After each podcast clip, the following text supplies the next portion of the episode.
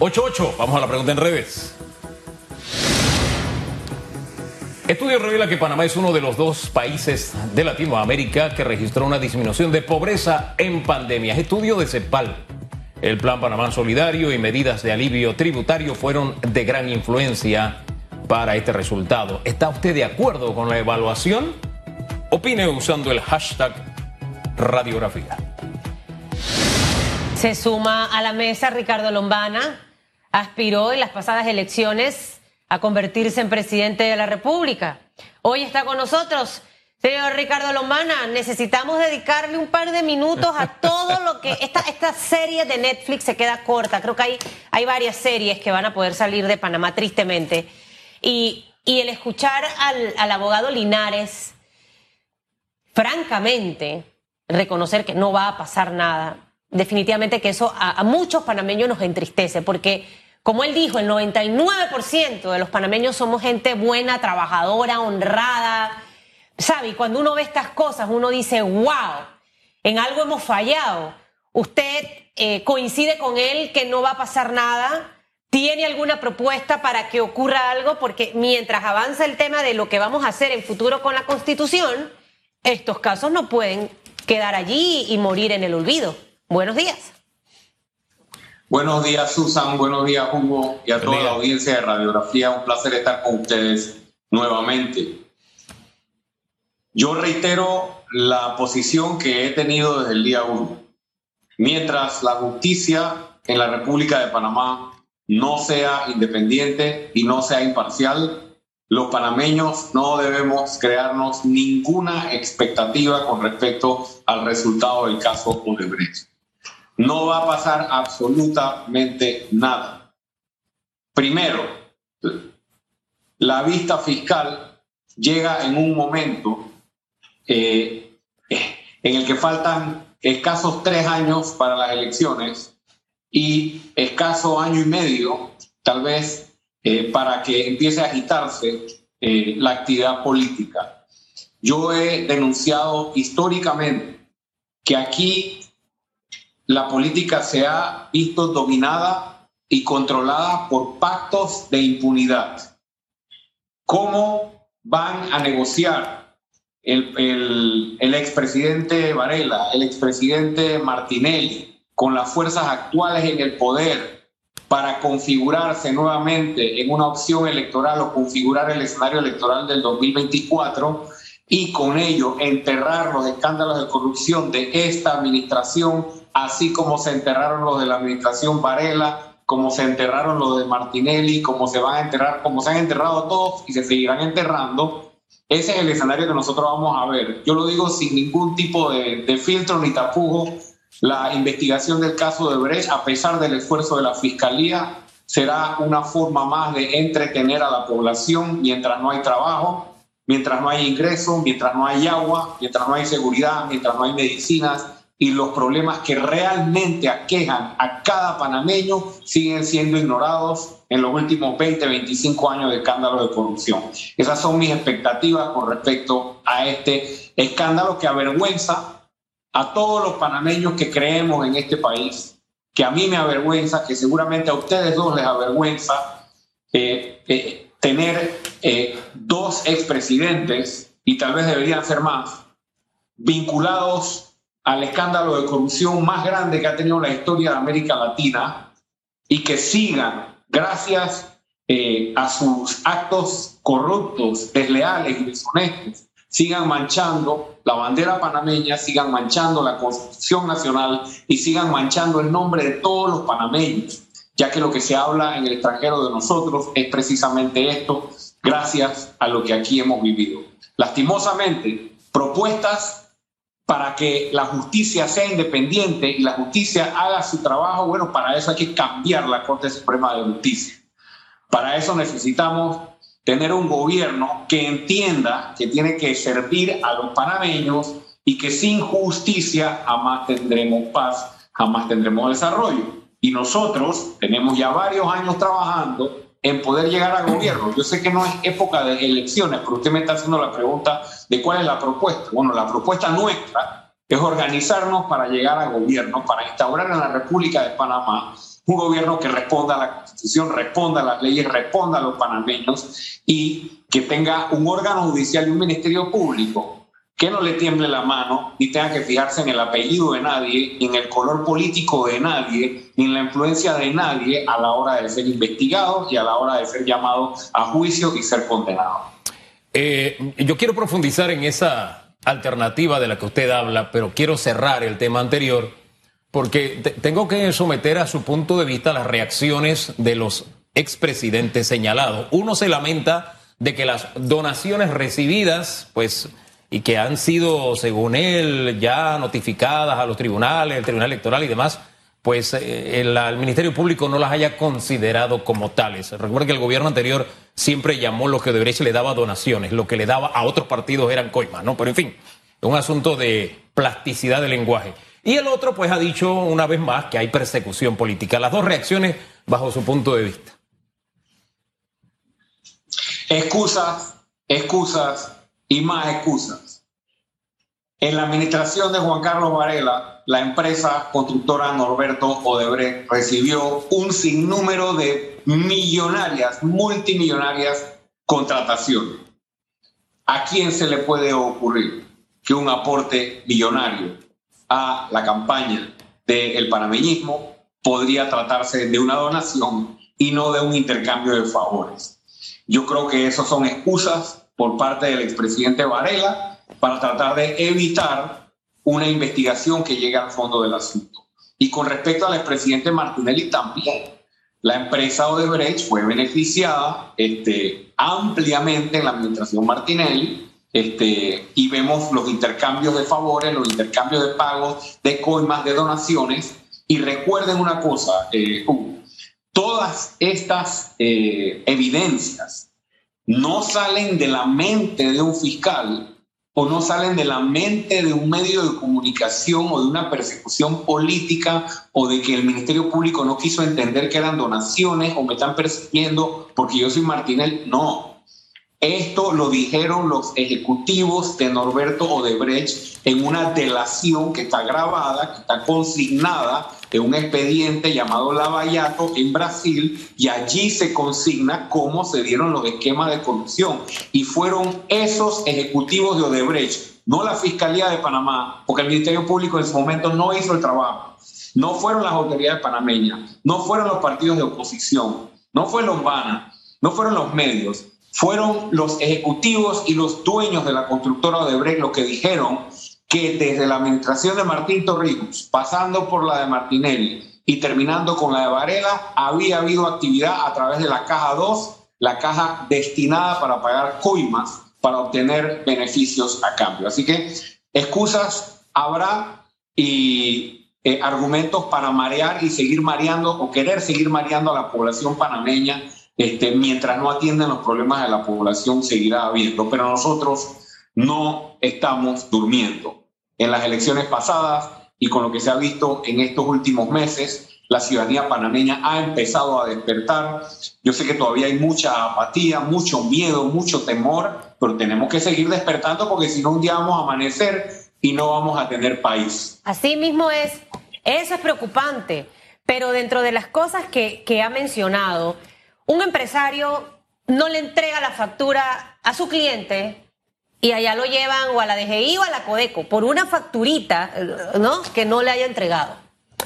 El empresario a veces no tiene las artimañas de poder hacer las cosas de una manera que no queden visibles. ¿Por qué le hago este comentario?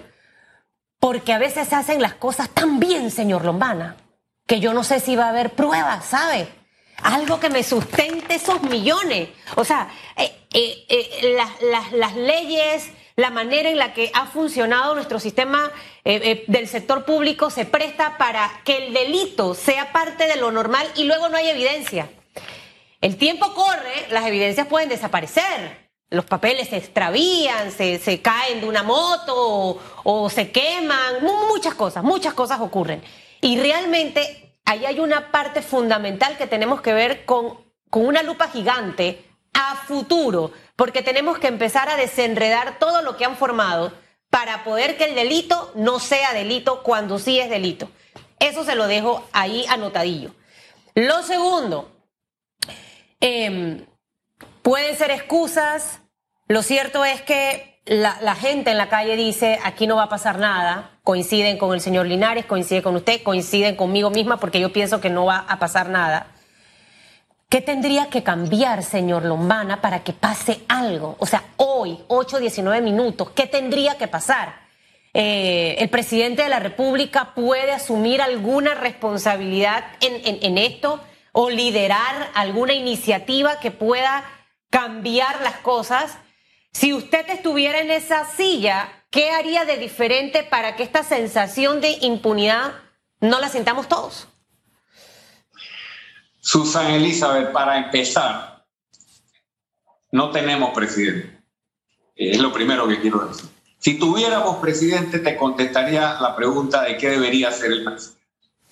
Pero eh, yo creo que a dos años de gobierno nos debe quedar suficiente evidencia para concluir que no sabemos quién nos está gobernando, pero es cualquier grupo o cualquier persona menos el señor Cortés. Porque en su plan de gobierno estaba todo un rosario de cosas que iba a hacer para terminar con la corrupción. Y todo ha quedado en papel y ha estado al servicio de la corrupción que hemos visto en estos dos años. Así que ya no nos hagamos la idea, ni tengamos esperanza alguna, de que el presidente de la República se dé cuenta de que es el presidente y además de eso se dé cuenta que tiene que cumplir con su promesa de campaña y además de eso, entienda que si no detenemos la corrupción nos vamos a quedar sin país. Esa es su responsabilidad histórica y para eso aspiró, pero le dio la espalda a la responsabilidad histórica y la pandemia no es una excusa. Porque cumplir con la constitución y cumplir con las leyes de la República para detener el saqueo a los panameños no, no acepta ningún tipo de excusa, ni siquiera un escenario de pandemia como el que hemos tenido. Segundo, lo que, lo que usted menciona de, de eh, con respecto a que, a que no pasa nada y que qué tiene que ocurrir finalmente y qué y tiene que pasar para que los... Bueno, en primer lugar, si los panameños no están dispuestos, porque la pandemia también eh, lo limita, a salir a las calles pacíficamente, masivamente, a exigir que esta situación se detenga, como sí lo han hecho otros hermanos países, no va a pasar nada. Absolutamente. La única forma en que hoy puede pasar algo es que la ciudadanía despierte y vaya a las calles a exigirlo. No va a pasar porque el presidente se va a iluminar, ya lo expliqué por qué. Y si seguimos esperando también a que esto se soluciona solamente con las elecciones, mire que lo digo como, como ex candidato presidencial, y potencial el futuro candidato presidencial también. No solo es un tema de esperar elecciones. Claro que no, porque mientras usted y yo estamos hablando aquí, ya ellos están trabajando en su escenario electoral con nuestra plata, con su plata y con la mía. No puede ser, Susan, no puede ser que nosotros vivamos en un país en el que expresidentes que deberían estar rindiendo cuentas a la justicia, hagan partidos políticos, paguen por inscripciones en partidos políticos, en la cara del Tribunal Electoral y la Fiscalía Electoral que les permite de manera cómplice todas estas actividades. Y usted dijo hace un rato que si usted atropella a un perro, la mete en presa. Bueno, a mí el Tribunal Electoral eh, me amenaza diariamente y nos amenaza diariamente porque le justifiquemos de dónde salió una gorra que vendimos para poder recaudar fondos, porque no tenemos fondos para poder hacer nuestra actividad. Así, así están con los que queremos hacer las cosas de manera correcta.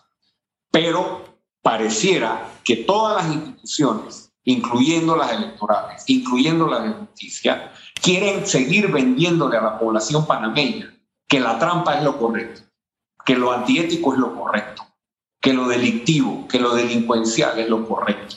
Pero aquí hay muchísimos panameños, que nos estamos organizando, porque no nos queda otra que organizar. Frente a las mafias que nos gobiernan y nos controlan y nos saquean, no nos queda otra que organizarnos. Y la constituyente es un camino, sí, es un camino posible que podemos evaluar. Pero no controlada por los mismos, porque entonces seremos engañados por un proceso que no nos llevará a nada. Yo pienso que tenemos que seguir haciendo presión, los medios de comunicación, la ciudadanía que está consciente de esto, y así, solamente con la presión, generar los cambios, aunque sean graduales, aunque sean parciales, que se puedan lograr, y tratar en el 2024 de barrer, de barrer con las cúpulas corruptas que nos han controlado. Fíjese que usted se refería al caso de un expresidente inscribiendo partido y todo lo demás. Yo quiero referirme al caso del otro expresidente, porque, hombre, los Varela Leaks fueron un hecho público y notorio, causó la salida de una procuradora y que al sol de hoy se salga con un comunicado diciendo que en mi administración se luchó contra la corrupción. Uno no puede sino sentir un sabor de boca amargo, pero eso lo digo como ciudadano. Vamos al tema periodístico porque usted habló de oferta electoral y de lo que está tratando de hacer. Eh, usted en las elecciones fue un fenómeno político, eh, la forma en que logró y llegó y presentó su candidatura, pero me llama la atención que la inscripción del partido ha sido una historia un poco más, ha sido diferente. ¿Qué, qué, es lo que ha marcado la diferencia? ¿Por qué no ha llegado a alcanzar las firmas necesarias, etcétera? ¿Qué es lo que ha pasado en el camino, señor Lombana? Bueno, en primer lugar, Hugo, en efecto fue un fenómeno histórico con 370 mil votos alcanzados en el 2019, eh, con una campaña con total austeridad, sin fondos, sin clientelismo, sin corrupción, eh, con poco tiempo, porque yo alcancé la candidatura en el último momento, casi a tres meses de las elecciones, este, y sin tener, como ustedes saben, ningún tipo de recurso para poder hacer publicidad y demás. Aún así, se demostró que hay un un número o un cúmulo importante de panameños que quiere que las cosas se hagan de otra manera en la política. Eso quedó demostrado. Ahora bien, nos tocó tomar la difícil decisión, Hugo, de constituir un partido político. ¿Por qué?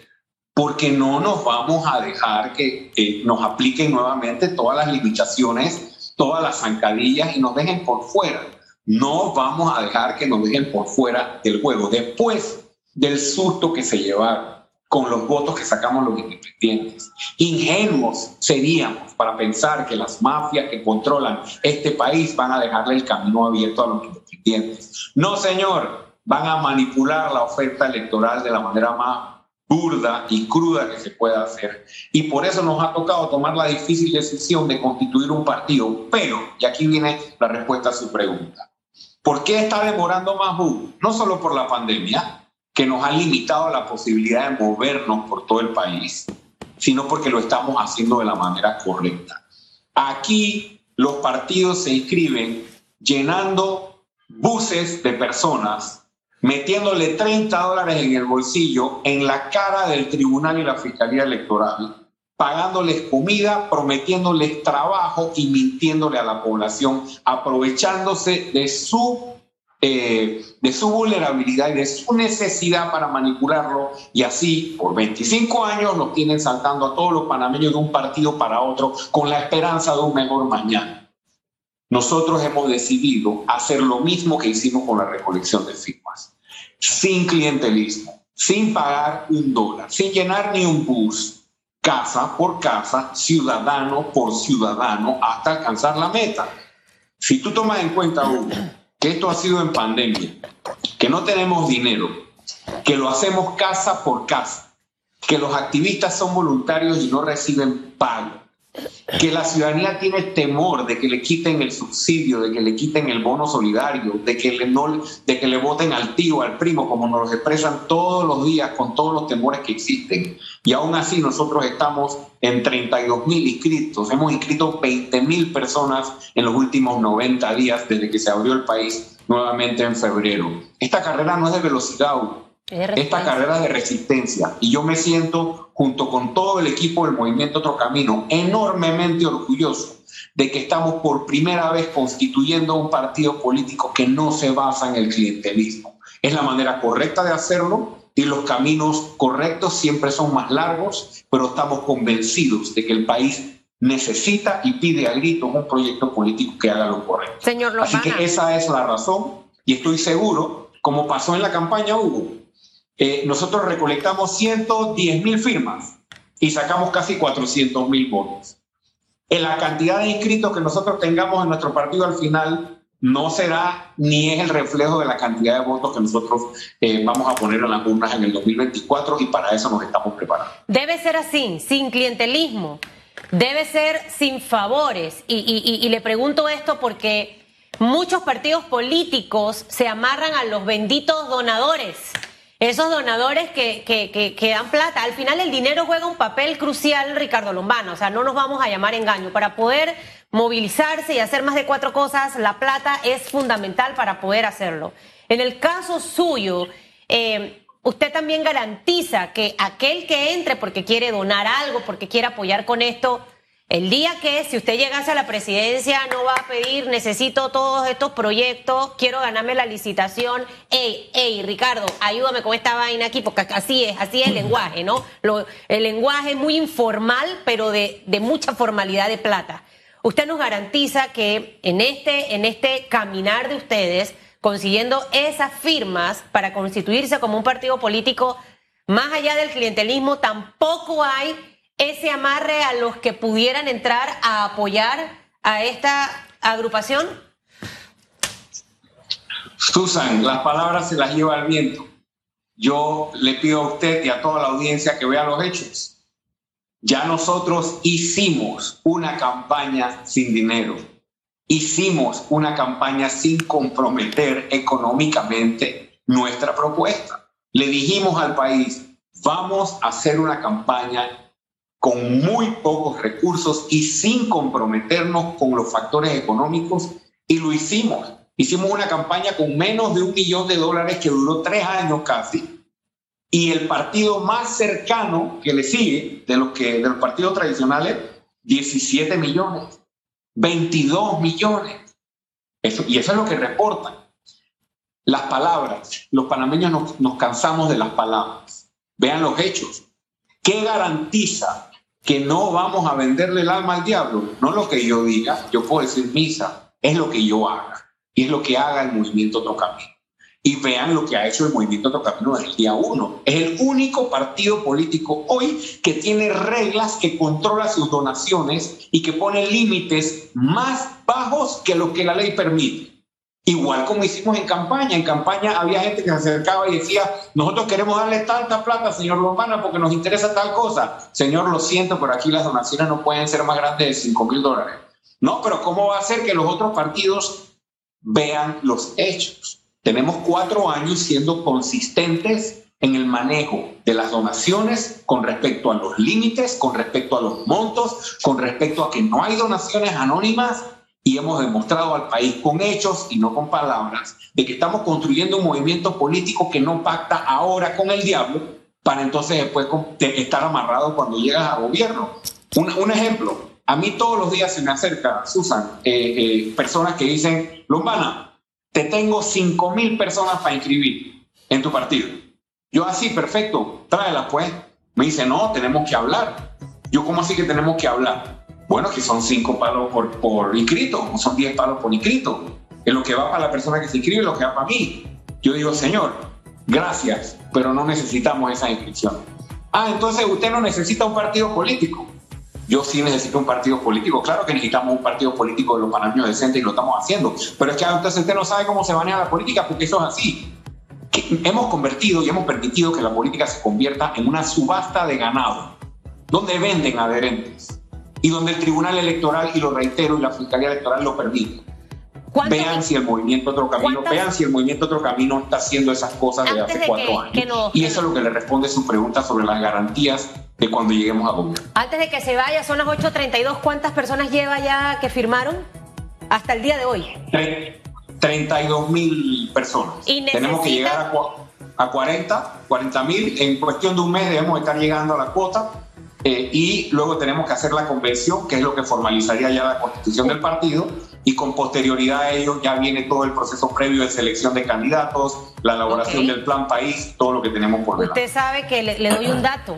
Yo converso con un cuervo, un cuervo que tiene tres ojos, señor Lombana. Y este cuervo, sonría, sonría, no se ponga serio, sonría, que sonreído se ve mejor. ¿Quién te habla de un cuervo de tres eh, ojos? Asunta y este cuervo me dijo... ¿Y te hable con un cuervo peor? Y este cuervo me dijo, el cuco de Ricardo Martinelli y de los que se van a aliar se llama Ricardo Lombana. ¿Usted considera que usted que probablemente hay una alianza en el 2024? ¿Usted siente que, que hay que ponerle ojo a este movimiento? Al que mucha gente a lo mejor dice, no, ya no va para ningún lado. Bueno, él, mira, yo no soy el cuco de Martinelli, yo soy el cuco de los corruptos que han saqueado este país y por eso me atacan tanto y por eso me inventan tantas cosas todos los días y por eso hay por ahí los diputados que se la pasan eh, mencionando mi nombre en la asamblea y tantas campañas sucias que montan. Pregúntese usted por qué Lombana, si supuestamente no va para ningún lado, es el candidato o la figura política más atacada en las redes sociales, con más videos, con más memes, con más eh, eh, difamaciones. ¿Eso por qué pasa? Si no se sienten amenazados. Tienen tanto miedo de que la ciudadanía tome el control del país, la acabe la fiesta y que podamos llegar a gobierno para devolverle el país a los panameños, que entonces se están organizando y por eso están hablando de alianzas. Y por eso ahora hablan de que el país está, que el sistema político está colapsado cuando han vivido 30 años del mismo. De eso se trata. Y hace dos años, Susan, hace tres años, cuando yo llevaba 10.000 firmas, o cuando yo llevaba 50 mil firmas, o cuando llevábamos 100 mil firmas para candidatura independiente, Lombana no va para ningún lado, Lombana no va para ningún lado, Lombana no va para ningún lado. Y mire la cantidad de votos que metimos, y eso fue porque se nos acabó el tiempo y nuestra campaña fue muy corta. Así que que sigan diciendo que, que, que no somos una opción, que sigan diciendo que no vamos para ningún lado este, y en el 2024, los panameños que amamos este país, que vamos a decirle que no a los maleantes que nos han controlado y saqueado, les daremos la lección. Gracias, señor Lombana, por estar esta mañana en Radiografía.